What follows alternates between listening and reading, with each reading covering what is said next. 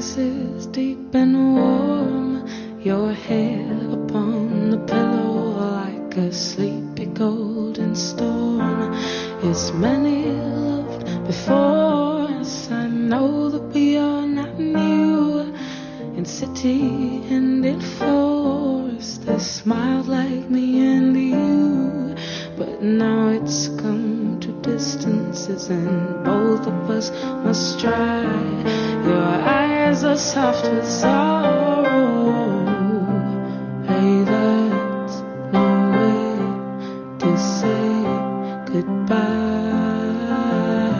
Justo Aguilera, uno de los mejores inspectores de policía especializados en estafas que ha dado este país, ya me decía hace algo así como 20 años atrás, casi todos los partidos tendrían que ser cerrados por irregularidades financieras. No se ha cerrado ninguno y casi todos se han visto salpicados por escándalos de los que se han salvado por prescribir el delito, por anularse la instrucción sumarial por defectos de forma o porque los partidos han cerrado filas dejando que se pudriese el tema hoy por ti, mañana por mí. Así llevamos años, así se ha llegado a la situación de hoy que Ander Gurruchaga, nuestro sociólogo de cabecera, define con una breve frase. En España la política se presenta hoy como un problema.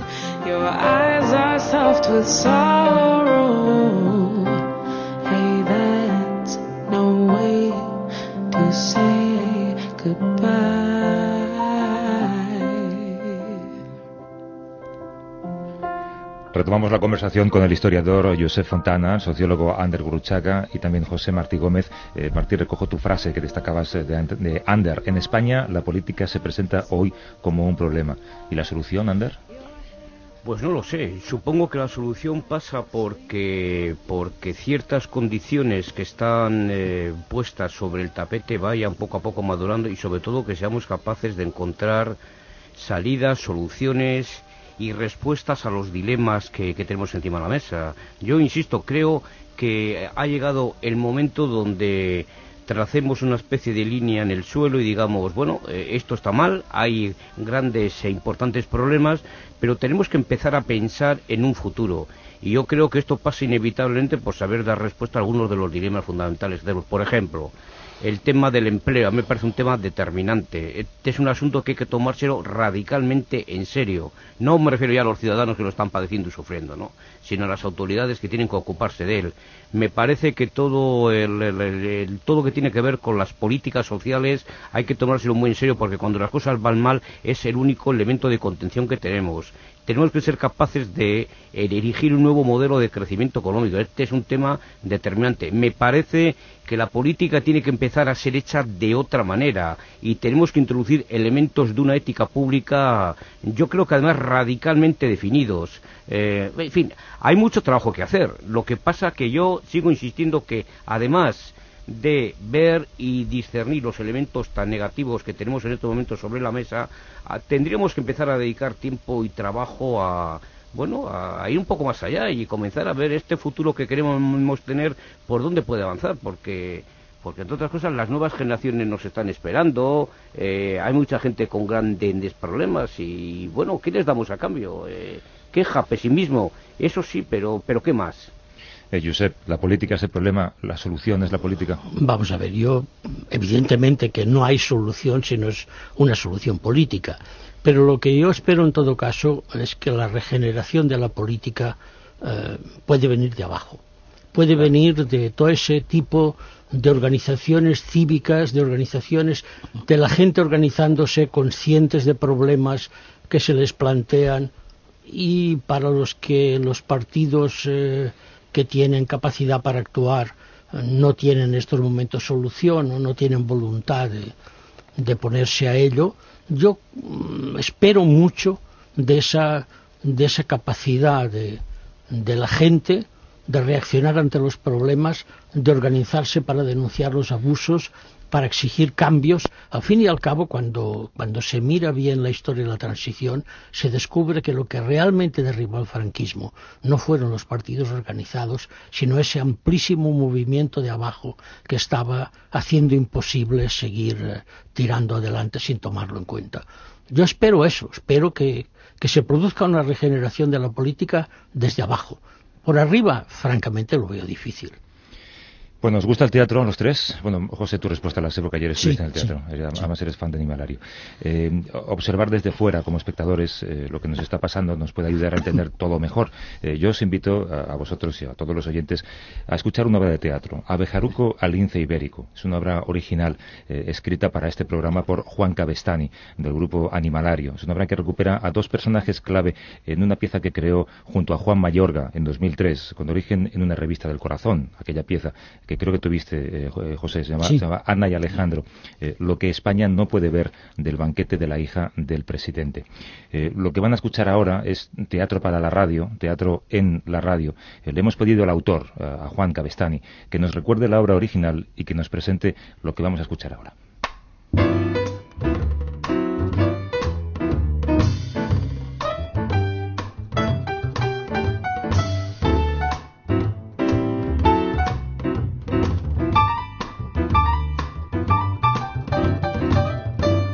Troyana es una obra que concebimos Animalario, el grupo formado por Andrés Lim, Alberto San Juan, Guillermo Toledo y otros. Nos convocaron a, mí y a Juan Mayorga en el año 2003 para hacer un nuevo trabajo de creación conjunta, por así decirlo, y, y entonces buscando temas nos vimos un día, recuerdo que en mi casa, debatiendo todo este grupo de gente y alguien había traído el Ola, en el que estaba el reportaje al completo de la, de la boda de, de Ana Aznar con Alejandro Agag, ¿no?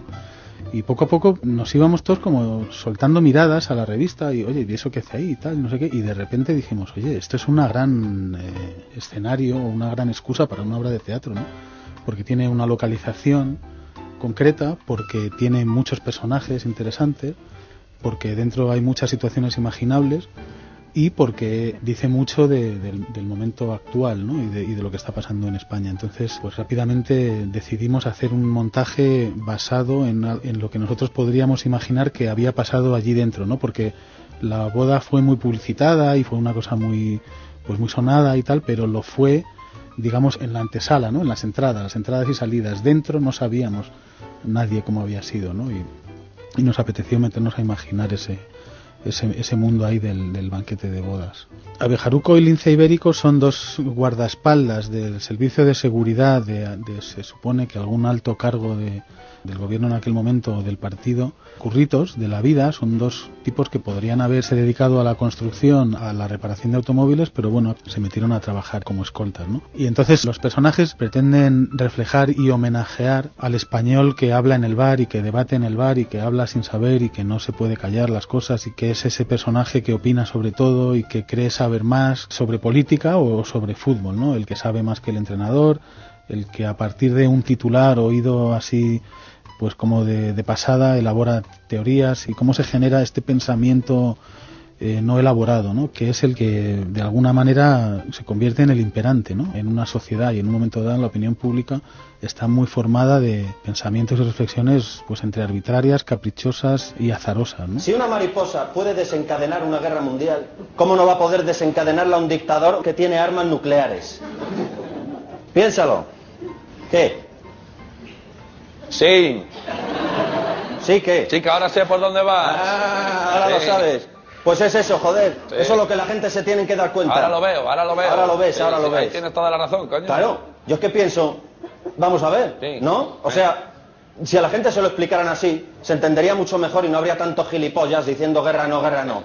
lo que yo imagino que ha sucedido con estos personajes es que con el paso del tiempo ha aumentado el paro y ha disminuido el terrorismo, ¿no? Entonces, eh, los escoltas, yo me imagino, y el sector de la seguridad debe ser un sector en recesión, como muchos otros, pero me imagino que son dos escoltas que han perdido el trabajo, ¿no? Porque hay menos trabajo, eh, hay menos seguridad que garantizar o hay menos personas a las que proteger y están en paro literalmente como por otra parte y desgraciadamente es pues muy habitual y, estadísticamente es como casi una lotería muy con muchos números ¿no? Entonces están en el paro, eh, pasan sus días en el bar, en el bar de su barrio, recordando viejos tiempos y en su dinámica de comentar la actualidad a través de, bueno, pues cosas oídas o, anécdotas recogidas de, no se sabe dónde, ¿no? Eh, lo que pasa es que también ellos son profesionales de la seguridad y están seguros de que van a volver al ajo, ¿no? Y que van a volver al contratrabajo de lo suyo. Mi idea es que después de este paréntesis de paro vuelvan a entrar poco a poco en la cercanía de la política.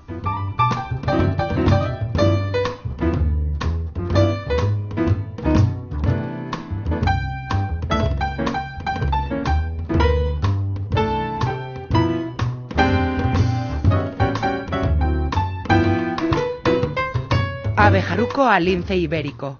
Una obra escrita y dirigida por Juan Cabestani para Vivir que son dos días, con Willy Toledo y Alberto San Juan. Ambientación, Alfonso Sanz.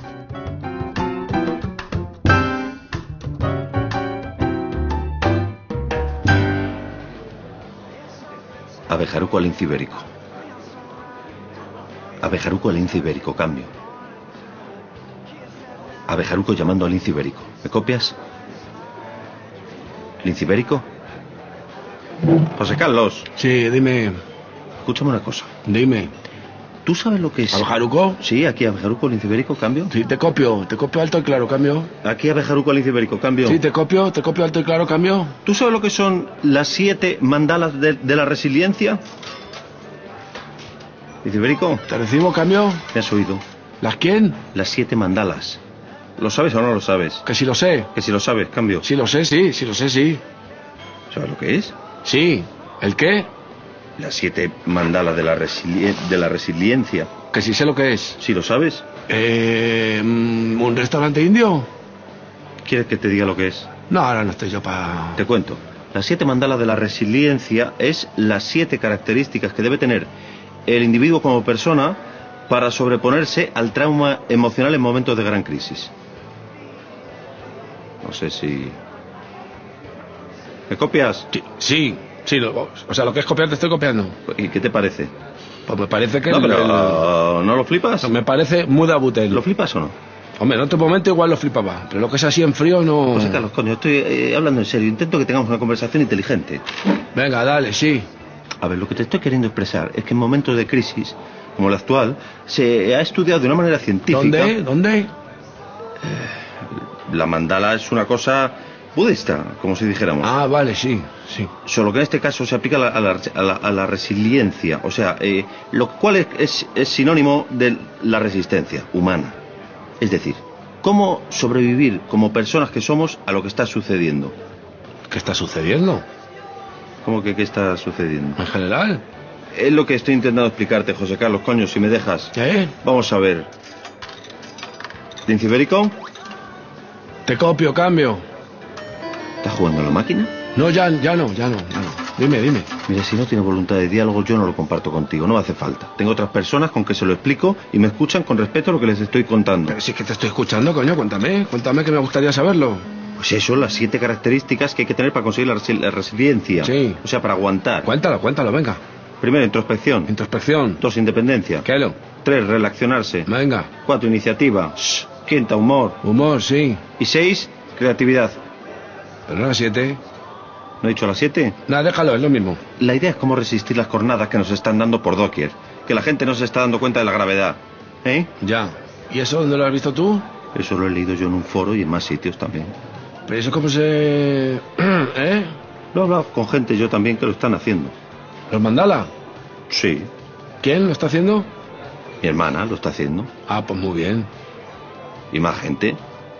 Ya. Y esto es lo que me querías explicar así un poco por encima, ¿no? Más o menos. ¿Y entonces qué? ¿Qué de qué? ¿Que qué hacemos? ¿Ahora? ¿Que para qué me lo cuentas, digo? Pues no, porque me parece curioso, cuando menos. Ya, ¿Pero curioso así en, en general o...? En general y en concreto también, y cada vez más. ¿Cada vez más qué? Que cada vez esto va a ser más el, el, el, el- sálvese quien pueda, José Carlos. No estás viendo lo que está pasando. ¿Cómo no lo voy a estar viendo? ¿Cómo no lo...? Como para no verlo. Si es una tras otra. ¿No has visto lo de los sobres que el... el eh, ¿cómo se ¿Sobre de llama? qué? Coño, sobres de dinero. Los sobres de dinero. Que se los llevan pasando toda la vida. ¿Eh? Solo se ha sabido. No, pues eso justo yo no me he enterado, pero vamos que sí. Coño, pero si es que ¿dónde trabajamos antes? Ya me acuerdo de la séptima. La moralidad. Moralidad. El tener moral. ¿No crees ¿El qué? que es importante? Claro que es importante, te lo estoy diciendo yo. Ya, bueno, de todas formas... Es que- importantísimo No, eso. de todas formas, lo que yo quería a ti preguntarte es otra cosa. Yo me voy yendo al metro ya. No, escucha, escucha. Escucha que te quería yo plantear una cuestión. ¿Me copias? Te copio, cambio. Vamos a ver. Si hace muchos años que no trabajamos ya de escoltas en el... eh, Sí, en bueno, el- eso ya lo hemos hablado, que eso por unos temas de... ¿Eh? Pero... ¿Sabes tú sabes que ahora el tema de la seguridad está, está, está yendo para arriba y, y va a hacer falta gente profesional como nosotros que no. sepa... Sí, pueden repartir hostias como panes. Exactamente, Exacto. gente que sepa enfrentar las cosas. Ya, no, si ¿Cómo es- son las cosas? Sí, no, si eso es lo que a veces digo, digo yo, ¿no? A ver si no nos llama nadie para esto. A ver si nos hemos quedado fuera, tú y yo. No vamos a haber quedado fuera. O sea que a ver si ya no servimos para nada, quiero decir, si estamos de sobra. ¿Pero cómo vamos a estar de sobra nosotros? Ah, no sé. ¿Tú estás de sobra? Yo no. Creo. Pues yo tampoco. No, vamos a ver, lo que digo es que si no estamos ya de servicio, ¿por qué seguimos hablando por el pinganillo en el bar todas las tardes cada uno mirando para un lado? Bueno, pues para que no nos relacionen, para mantener el anonimato y no perder la costumbre, ¿no? Ya. Para estar entrenado. Claro. Porque en cualquier momento nos van a volver a contratar, ya lo verás, te lo estoy diciendo. Y entonces el que no esté listo se va a comer los mocos. Ya, no, eso también es verdad. Pero es que lo que la, lo que la- lo que gastan pilas es el aparato ¿O qué este, quieres? ¿Qué quieres? ¿Que nos veamos la cara y hablemos normal?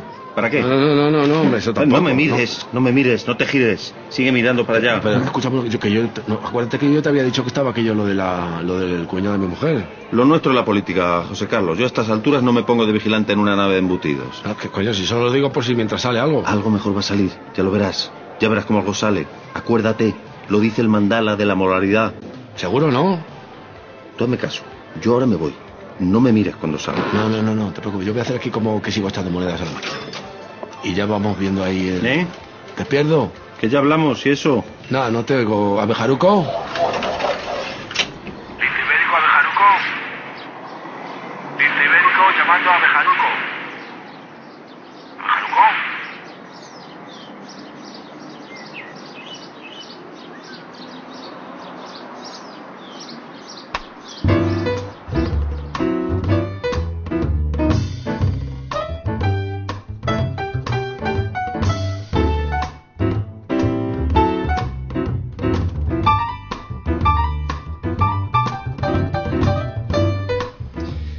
José, Josep, Ander, ¿habéis escuchado?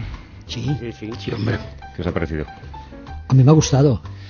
Yo creo que refleja eh, muchas cosas que se tienen en la calle, ¿no? Desde el sálvese quien pueda, o cada vez esto va a ser peor, o el algo va a salir. Y sobre todo la séptima mandala, ¿no, Josep? Moralidad. Sí, eso, eso abunda. Ander, la moralidad como vía de escape. Pues sí, lo que pasa que el problema que tiene todo esto, como casi todo, es dejarlo un poco la retórica y no llevarlo a la práctica. Es decir, cómo nos hacemos más morales. Y yo creo que esta es una enseñanza que, en fin, porque hay, eh, yo creo que una de las eh, enseñanzas también de, de la pieza que acabamos de escuchar es que eh, en ciertos momentos uno no puede dejar de ser lo que es pese a que intente dejarlo, ¿no? Te refieres eh, laboralmente y personalmente. Claro, claro, me refiero a un punto de vista laboral. el- el- eh, al final las situaciones se viven como costes y como costes personales, donde uno no sabe muy bien el grado de, de responsabilidad que tiene, pero que en todo caso tiene que tragar y tiene que llevar sobre sus espaldas el coste de la situación. Segundo lugar, desde un punto de vista personal, estas técnicas de coaching, que eran básicamente lo que estaban nuestros dos personajes alumbrando, pues, pues es que son muy, muy, muy complicadas, porque tienen que enfrentarse con los múltiples condicionamientos que uno tiene en la vida, con los contextos en los cuales hay que pelear, en fin. La vida es muy complicada para generar grandes cambios, tanto personales como, como estructurales. A mí me gusta mucho cómo los personajes conservan su dignidad, representarán el Claro. ¿no? Eso no, no- no renuncian a él. Claro, lo que hay que mantener por encima de todo es lo que uno es, ¿no? Eh, Es decir, que a uno lo que no puede permitir nunca jamás es que le pisen eh, la dignidad y sobre todo mantener una aspiración fuerte a, a una vida digna por encima de coyunturas, por encima de tácticas, de estrategias y, por encima de agresiones, ¿no? José. No, eh, Ander en un artículo que citabas tú al principio, La Lamentable, decía que escribe que la política ni encanta, ni seduce, ni convence. ¿Estás de acuerdo, Josep? No sé, eh, depende de qué política, ¿no? La actual. Vale. Que dices que encanta. seduce. Que no, que ni encanta, Ah. ni seduce, ni convence. Eso es evidente, eso es evidente. Es decir, eh, que necesitamos una, un, un cambio de lenguaje y una regeneración está claro. A partir de- del momento en que se dejó prostituir la socialdemocracia, que era lo que llevaba por lo menos el último lenguaje que la gente podía, podía entender, es evidente que hay que, que hay que buscar formas nuevas de expresarse. ¿Y Para... por qué se deja seducir la socialdemocracia? Hombre, la socialdemocracia se dejó seducir porque, porque la compraron. Es la historia del, del trío de la benzina Clinton, Blair, eh, Felipe González descubriendo las terceras vías y acomodándose al mismo tiempo que ponían las condiciones para que se pusiera, para que se produjera la gran crisis de 2008. que eso, eso está claro. Es decir, que ahí, que ahí se acabó la credibilidad del discurso y ahora pues habrá que habrá que encontrar un discurso nuevo que, que sea creíble. Como historiador siempre no eres nunca partidario de vaticinar el futuro, porque dice que no, siempre no, no se puede vaticinar el futuro. El futuro depende de lo que de lo que vamos a pensar y a decidir entre todos. Y Pero eso ese, es imprevisible. ese nuevo discurso, ese nuevo lenguaje, ¿crees que puede llegar a salir? Tendrá que salir, insisto, de las necesidades de la gente. Tendrá que salir de ahí. Tendrá que salir de lo que son los problemas eh, actuales, que no son los mismos problemas de hace de hace 30 años, ¿eh? tendrá que salir de ahí y tendrá que... que... ¿Y eso puede salir del momen, en un momento dado de una chispa inesperada?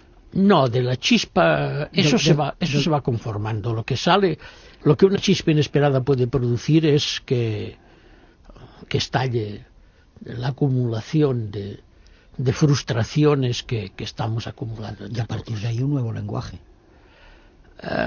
A partir de ahí, si tenemos un nuevo lenguaje y unos objetivos, el estallido puede conducir a algo positivo. Si no lo tenemos, no conduce más que al desastre. Ander.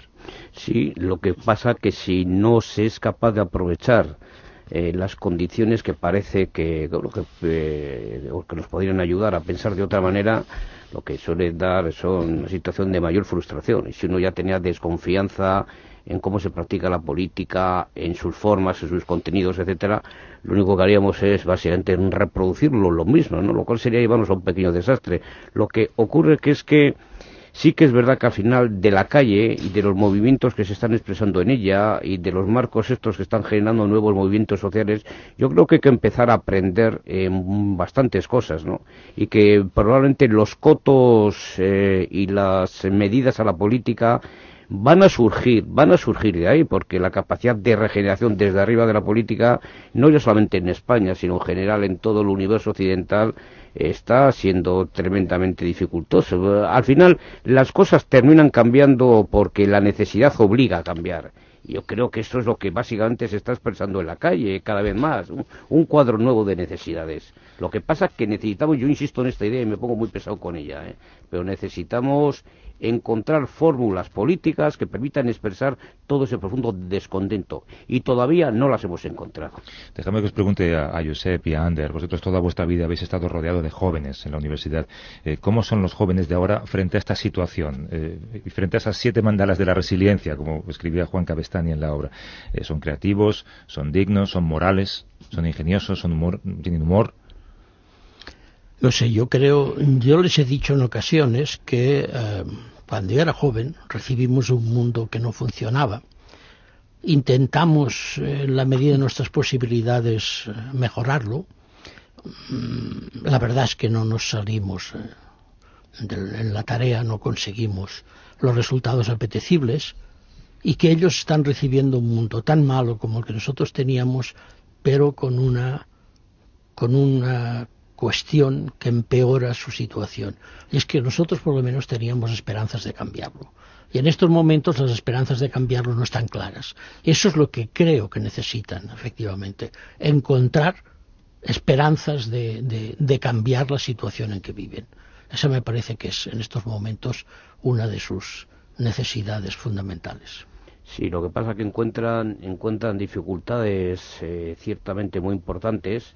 Yo además tengo la impresión que no están eh, educados para, o no se les ha educado para tener que abordar situaciones eh, de la envergadura, de, de- de los problemas que, de la envergadura que tenemos en estos momentos, y a veces son capaces de detectar con una gran sensibilidad lo que pasa. Lo que les cuesta infinitamente más es imaginar qué pueden o qué deben hacer para que esto no ocurra, ¿no?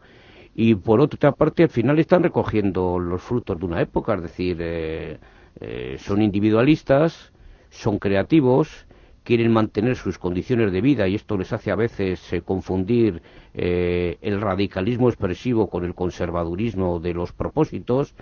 Yo creo que, que estamos ante generaciones muy bien capacitadas para unas cosas, pero con pocos recursos para enfrentarse a, mundos tan complejos, tan difíciles y con tantas aristas como les hemos dejado, ¿no?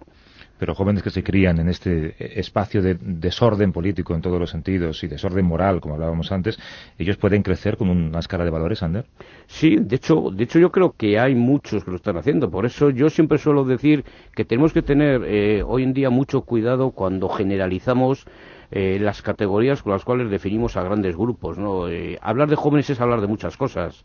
Te encuentras desde jóvenes que viven la vida como si esta fuera un, un permanente, un permanente fin de semana, a otros que el narcisismo no les deja avanzar, a otros que no son capaces de ver más allá de lo que la lógica del consumo les demanda, pero hay multitud de jóvenes eh, trabajando, esforzándose, viviendo la vida realmente con un grado de responsabilidad, eh, por ciertamente muy importante, y sobre todo eh, probablemente con una gran ventaja frente a nuestras generaciones, que están muy bien, muy bien preparados y muy bien acondicionados como para enfrentar las nuevas, las nuevas situaciones. Lo que pasa es que seguramente han vivido poco y han gozado de pocos momentos para poder ejercer una responsabilidad y seguramente en muchos casos el liderazgo que les toca, ¿no? Eh, la vida se ha hecho tan larga en los términos de la juventud que eh, a veces da un poco la impresión que está uno ante una especie como de eterna adolescencia, ¿no?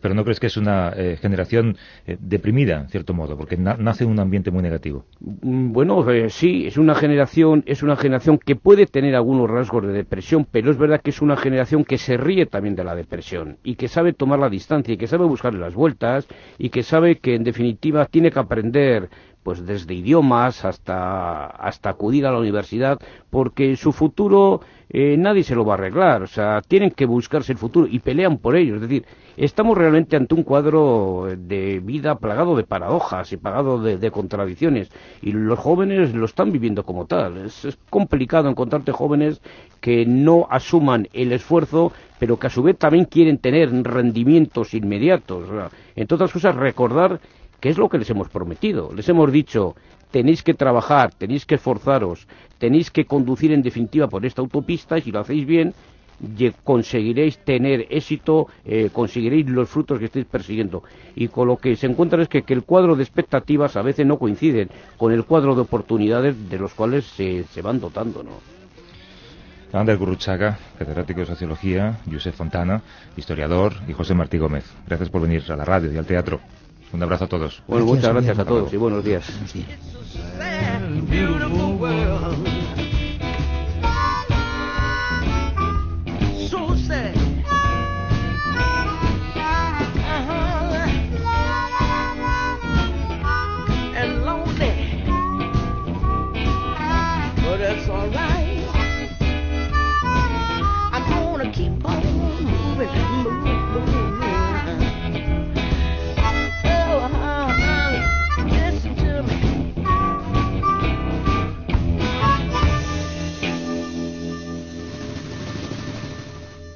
Vivir que son dos días. Javier del Pino.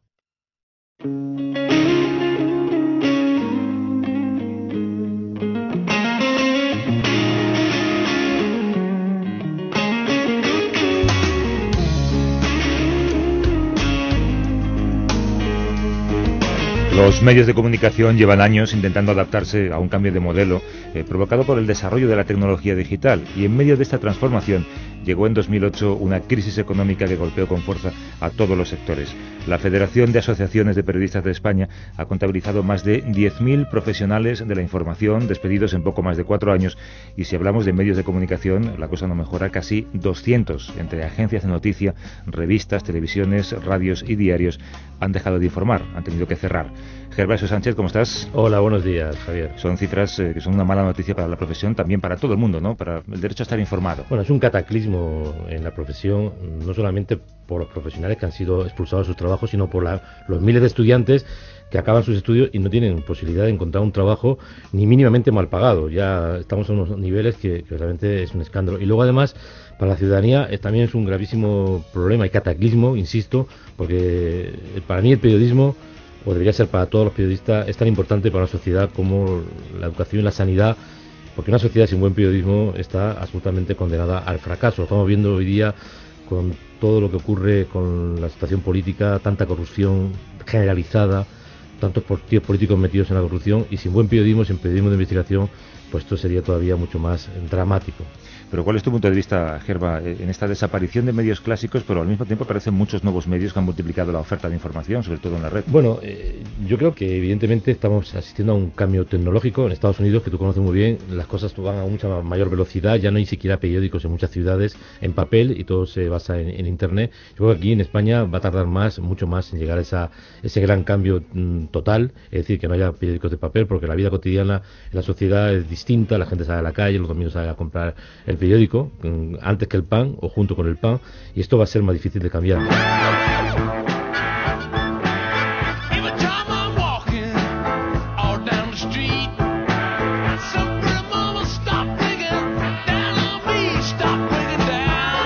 Mi lado está sentado un profesor universitario de periodismo, periodista también, que ha seguido con interés toda esta transformación. José Cervera, buenos días. Hola, buenos días. Es muy atrevido decir que, a pesar de tantos despidos y tantos cierres, se está haciendo más periodismo, quizá incluso de más calidad. Bueno, yo, mi opinión personal es que eh, nunca se ha hecho mejor periodismo y nunca se ha hecho más buen periodismo. Es más, nunca ha sido tan fácil encontrar el buen periodismo porque antes era había que ir digamos pescándolo por aquí y por allá y ahora se encuentra con mucha mayor facilidad. El problema está en, en, las empresas que hay detrás, que son las que están sufriendo. Ayúdanos a hacer un mapa un poco de esta nueva red de información que se ha creado y a la que hay continuas incorporaciones. ¿Son la mayoría de estos nuevos medios proyectos digitales? Yo diría que todos son proyectos digitales en el sentido de que todos deben su existencia a la red. Es decir, incluso medios que han surgido nuevos, eh, pues no sé, eh, Orsay, números rojos, muchas revistas que tienen una existencia de papel, que tienen una existencia básicamente de kiosco, sin embargo no podrían existir si no fuese por Internet, porque una parte muy importante de su vida, digamos, económica, depende de la existencia de la red. Y sin embargo, su existencia física luego se, se encarna en papel, es decir, que incluso de la enorme cantidad de proyectos que han surgido, los sé que solo tienen presencia digital, y los hay que tienen presencia solo de papel y sin embargo también son digitales. ¿Y el dinero de dónde llega? Ese es el problema. Porque aquí el problema que ha ocurrido es que básicamente antes de que llegase la crisis económica los medios de comunicación ya estaban en una crisis de reconversión industrial propia que se derivaba del colapso de los ingresos publicitarios. Todos los medios de comunicación han derivado al menos el 50% de sus ingresos de la publicidad, prácticamente todos. Y al colapsar el mercado publicitario, debido a los cambios que se han producido por la existencia de Internet, pues los medios ya estaban en su propia crisis, eh, eh, digamos, interna, industrial propia. La crisis económica general lo que ha venido es a rematarlos, porque ahora, por supuesto, la publicidad se ha colapsado todavía más. Han desaparecido puestos de trabajo, pero no la ilusión de muchos colegas jóvenes y veteranos que han buscado alternativas para seguir contando historias cada día. Hoy queremos hablar con algunos de ellos. Francisco Frechoso participó en la fundación del periódico El Mundo y fue corresponsal político de este diario durante 12 años, hasta que en 2010 se embarca en un nuevo proyecto que hoy dirige y que está a punto de cumplir su tercer aniversario, el diario digital Cuarto Poder. ¿Cómo estás, Francisco? Buenos días. Buenos días. ¿Cómo nace este proyecto y con qué objetivos? Bueno, eh, este proyecto nace de una idea original de Juan Carlos Escudiero y su director de público, pero eh, muy vinculado todavía a nuestro proyecto, puesto que forma parte de, de, la empresa que lo sostiene y de mí mismo, con la incorporación inmediata de Pedro de Alzaga, un eh, periodista de larga trayectoria en los medios digitales. Y entonces eh, en un momento vimos la necesidad de hacer el periodismo que nunca nos habían dejado hacer de verdad en los medios donde habíamos estado se nos ocurrió un formato que consideramos innovador, que era el de hacer un periódico de blogs, que eso es cuartopoder.es, un periódico de blogs, y nos lanzamos a la aventura, que como tú bien dices, cumple tres años ahora en marzo. Y es cierto que tenéis entre vuestro listado ético, digamos, no hacer editoriales y además pagar a quien trabaja. En nuestro listado ético, efectivamente, está un derecho. Eh, que desgraciadamente parece en desuso en las relaciones laborales y sobre todo en esta profesión que es la de pagar a quien trabaja, ¿no? El otro que me decías era no hacer editoriales. No hacer editoriales, bueno, es una decisión que se tomó al principio, no es que esté entre nuestros principios éticos, pero consideramos innecesario definir una línea, una línea editorial. En estas eh, dos ideas, en no hacer una línea editorial y en pagar a los periodistas que colaboran, coinciden con vosotros los socios de otro proyecto un poco más joven.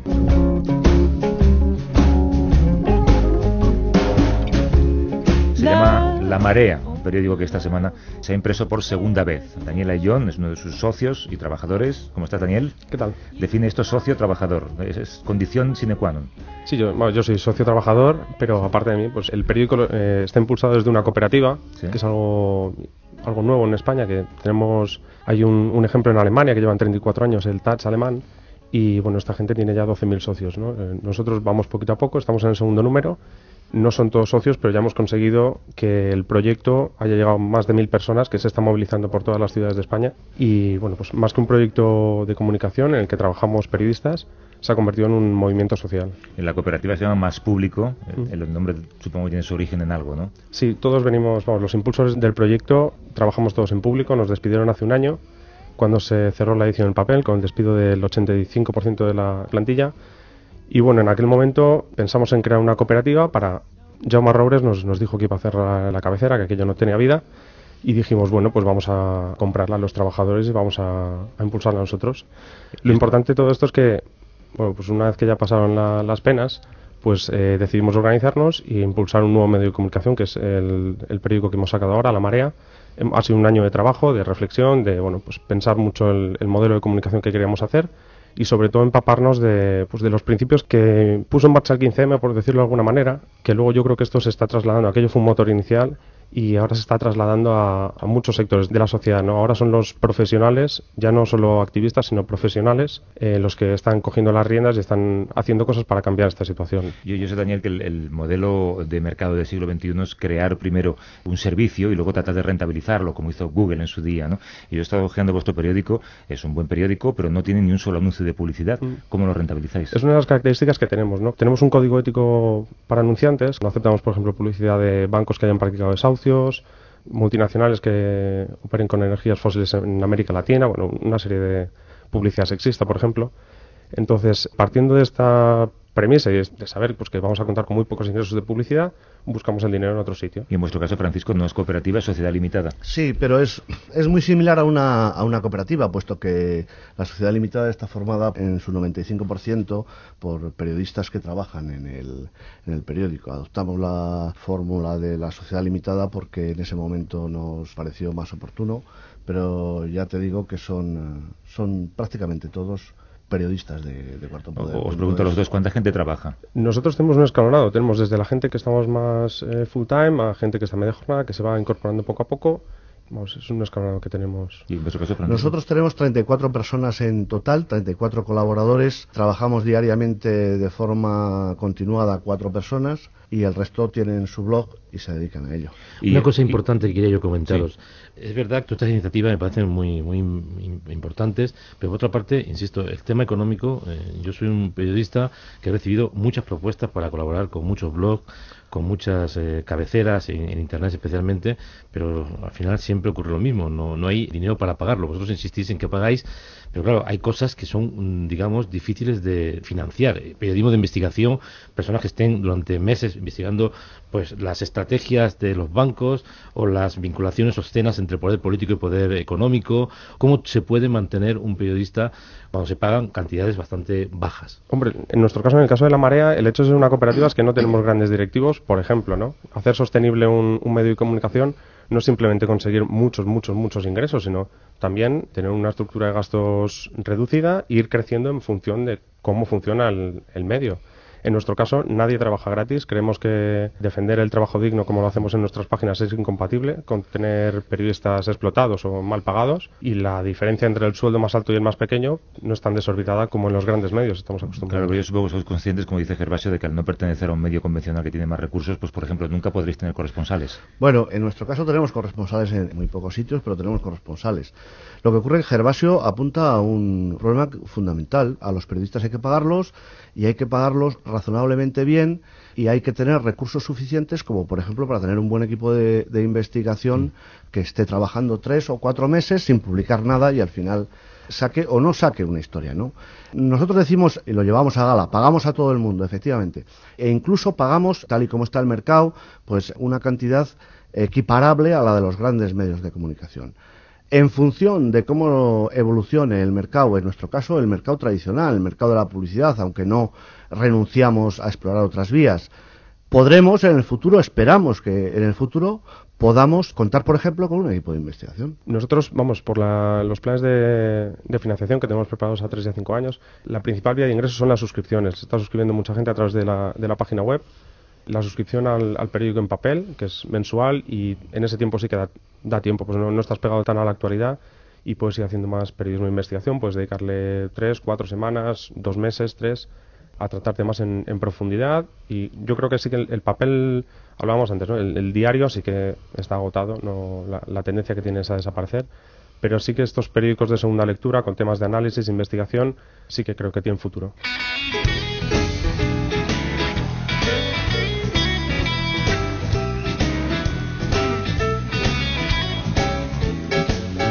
A los tres, a los cuatro incluso, Gervasio, ¿creéis que puede ser rentable un medio digital si se lo recibe ingresos de publicidad con o sin límites éticos? Hombre, yo creo que aquí lo que tenemos es un problema de estructura completa de la profesión. Es decir, hasta ahora la única forma de rentabilizar un medio de comunicación era tener detrás una gran empresa de comunicación, tener muchos recursos, tener músculo financiero, tener, como decíamos hace un momento, corresponsales en otros países esta crisis lo que nos está obligando es a replantearnos todo eso. Y yo creo que hablamos demasiado del modelo de negocio y no hablamos lo bastante del producto. Yeah. Es decir, que no solamente mm, tenemos que hablar de la estructura empresarial, no solamente tenemos que hablar de cómo se consiguen los ingresos. Yo creo que también tenemos que hablar de qué es lo que producimos.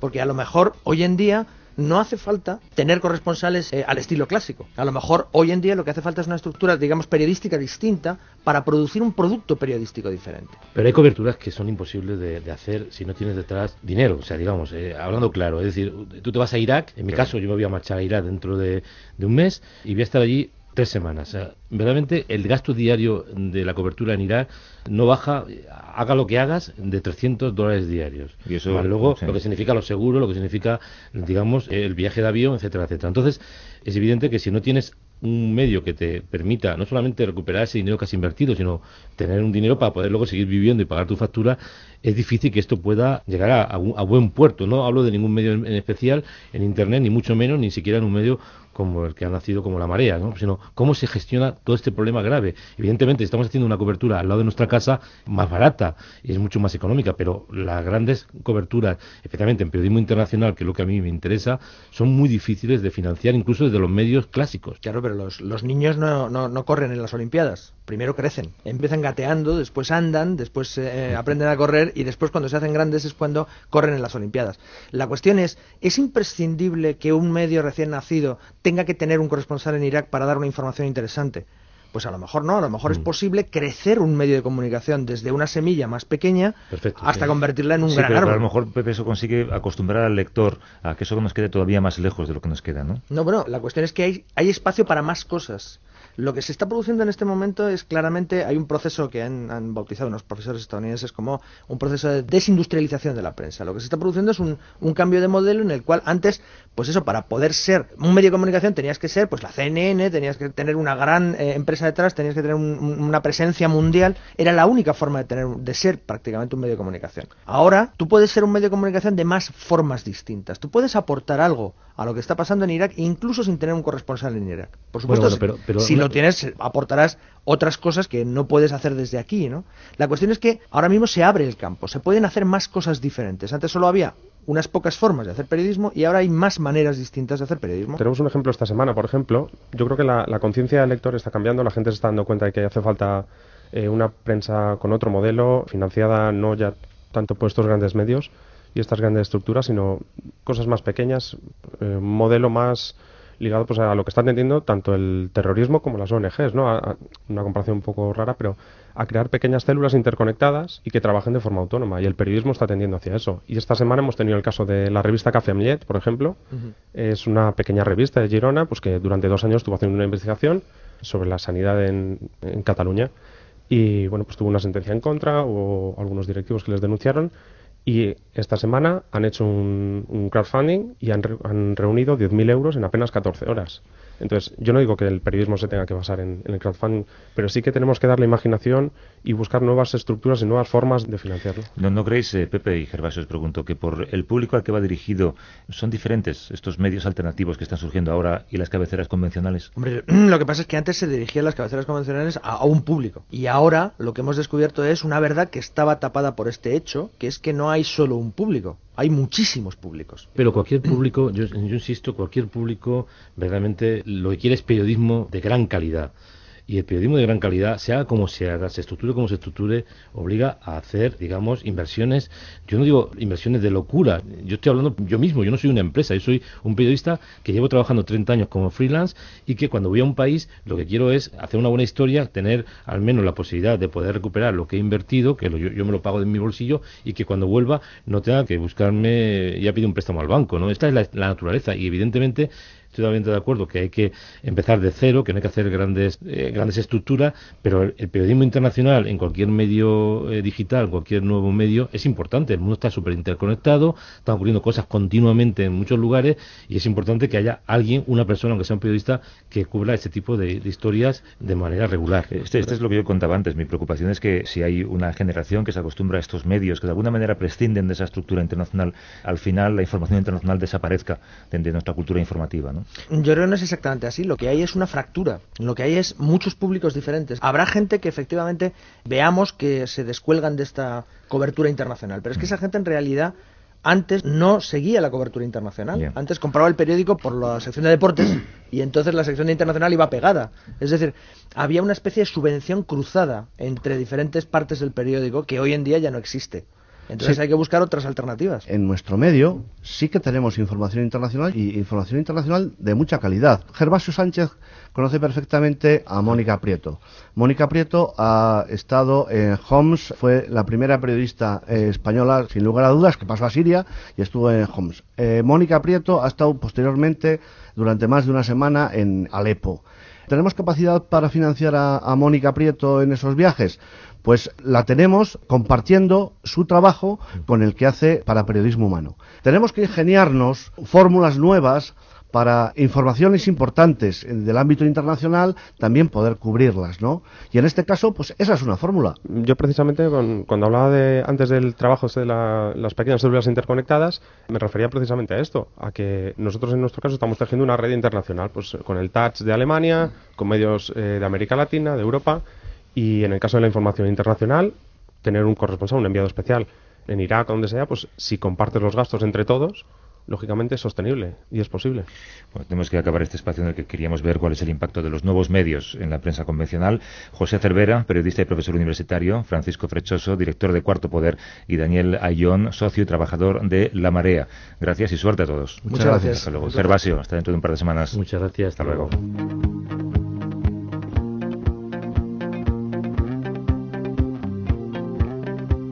El profesor de periodismo Miguel Ángel Jimeno nos acerca ahora a través de su blog sonoro La Buena Prensa, un ejemplo de cómo esta profesión puede hacer que la vida de las personas cambie.